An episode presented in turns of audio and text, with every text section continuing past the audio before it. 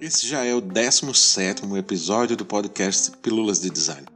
Já vimos no episódio 1 o que é inovação, no episódio 2 o que é design, no episódio 3 o que é design thinking e no 16, que foi o episódio anterior, o que é projeto de produto.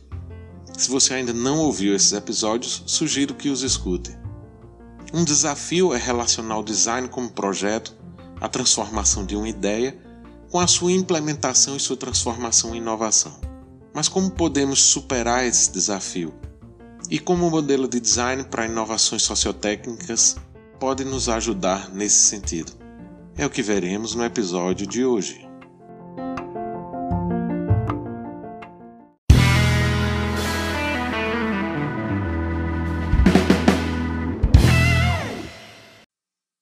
Pessoal, sejam muito bem-vindos a mais um episódio do podcast Pílulas de Design. Eu sou Pablo Torres e os convido a conferir sempre os conteúdos inéditos publicados sempre às segundas-feiras, sendo que esse episódio, 17, excepcionalmente está sendo publicado na terça devido ao feriado de ontem, 12 de outubro. O modelo de design para inovações sociotécnicas é o resultado de quatro anos da minha pesquisa de doutorado e abordado no meu livro Inovação e Design Perspectivas Projetuais para um Mundo Contemporâneo, publicado agora em 2020 pela editora Apris.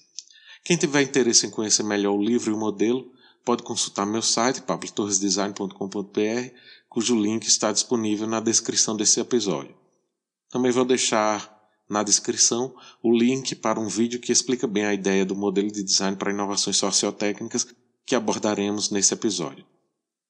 Baseado na criação de ideias e sua implementação em forma de inovações, o modelo considera uma abordagem participativa e inclusiva das pessoas nas diversas etapas do processo de design. Ou seja, o desenvolvimento de ideias que possam ir além do projeto e possam criar vida e virem a ser implementadas. O modelo é dividido em seis partes, cada um representando uma fase do processo de design proposto. Todas elas se interrelacionam e se comunicam, incentivando o trânsito livre entre as fases e sugerindo a, a, e sugerindo a iteratividade requerida pelo processo. Também consideremos aqui que o processo de design não tem um ponto de partida ou ponto final bem definidos, o que sugere que o projeto de design pode ocorrer em qualquer fase do projeto apresentado no modelo. A ideia é que cada uma das suas fases possa ser vista individualmente, mas também que permitam ser ordenadas em blocos, de modo a possibilitar uma melhor gestão e visualização do processo de projeto.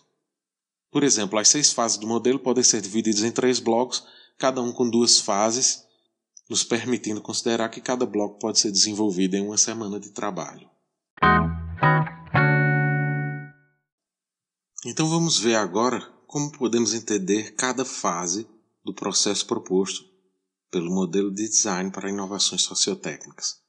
A primeira delas é a imersão.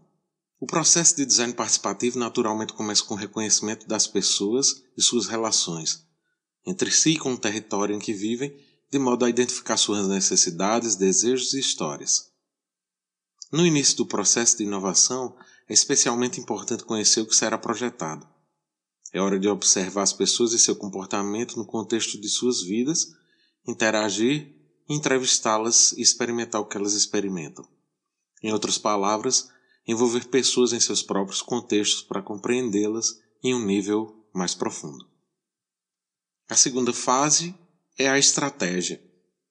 É hora de descompactar as informações obtidas e sintetizar os resultados da imersão em necessidades e insights convincentes, a fim de se definir um desafio de design específico e significativo. Na fase de estratégia, as informações coletadas são transformadas em oportunidades, definindo as direções a serem tomadas e os desafios a serem enfrentados e resolvidos pela intervenção projetual. Compreender um desafio significativo para abordar e as ideias a serem enfrentadas pelo trabalho de design são fundamentais para criar soluções bem-sucedidas. A terceira fase é a ideação e prototipagem. A ideação é o período de transição entre identificar problemas e explorar soluções.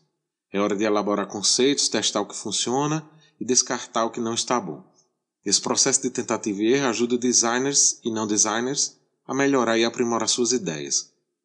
Também é comum modificar e misturar ideias, o que leva a outras ideias ainda mais novas. O verdadeiro desafio aqui é como detectar aquelas ideias que têm maior potencial, como desenvolvê-las e como trazê-las à vida. Afinal, não sabemos se uma ideia funciona até tentarmos torná-la real. A prototipagem significa tirar ideias da cabeça e colocá-las no mundo tangível. Sobre isso, um protótipo pode ser qualquer coisa que simule o estado real de alguma ideia. Notas de post-it, uma atividade de teatro, simulando situações reais, um espaço, um objeto, uma interface ou mesmo um storyboard. A quarta fase é a fase de teste e feedback. As ideias geradas e transformadas em protótipos são então levadas para ambientes de aplicação real, para que possam ser testadas, avaliadas e criticadas por potenciais clientes. O teste é a chance de obter feedback, aprimorar soluções para torná-las melhores e continuar a aprender sobre os membros da comunidade. É um passo iterativo em que artefatos de baixa resolução são colocados no contexto apropriado da vida das pessoas. Testes e experiências são projetados para obter feedback de pessoas de modo a melhorar e desenvolver as soluções até que elas alcancem o nível ideal para implementação. A quinta fase é a implementação. Então, depois de desenvolver ideias até que tenham aceitabilidade, é hora de torná-las reais e levá-las às pessoas. Aqui o projeto resultante é finalizado, produzido e lançado. Então feedbacks sobre a solução devem ser coletados. Trata-se de descobrir como obter a ideia final do mercado e como maximizar seu impacto no mundo. É um movimento para materializar as soluções do sistema desenvolvido para que não permaneçam simplesmente no campo das ideias e dos pensamentos, mas que de fato ganhem vida e ajudem a melhorar a vida das pessoas.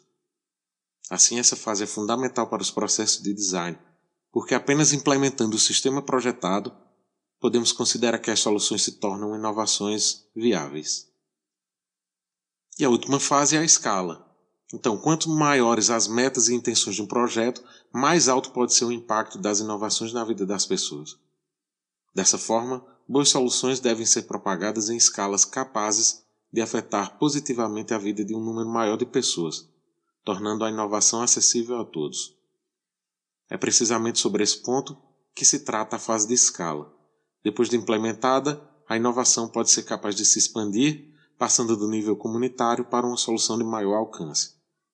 Nessa fase, o impacto do sistema de inovação é avaliado e quantificado, e em seguida são estabelecidas novas estratégias de crescimento e dimensionamento. É importante considerar a criação de capacidades e modelos financeiros que garantam que as inovações sejam bem implementadas e possam ser sustentadas a longo prazo.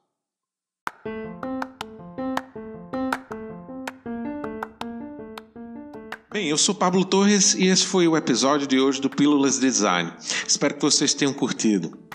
Convido vocês também a conferirem os perfis do Instagram, arroba eu Pablo Torres, e do curso de design da UFCG, arroba designufcg. Além do meu site pessoal, pablotorresdesign.com.br. Até a próxima, valeu, tchau, tchau!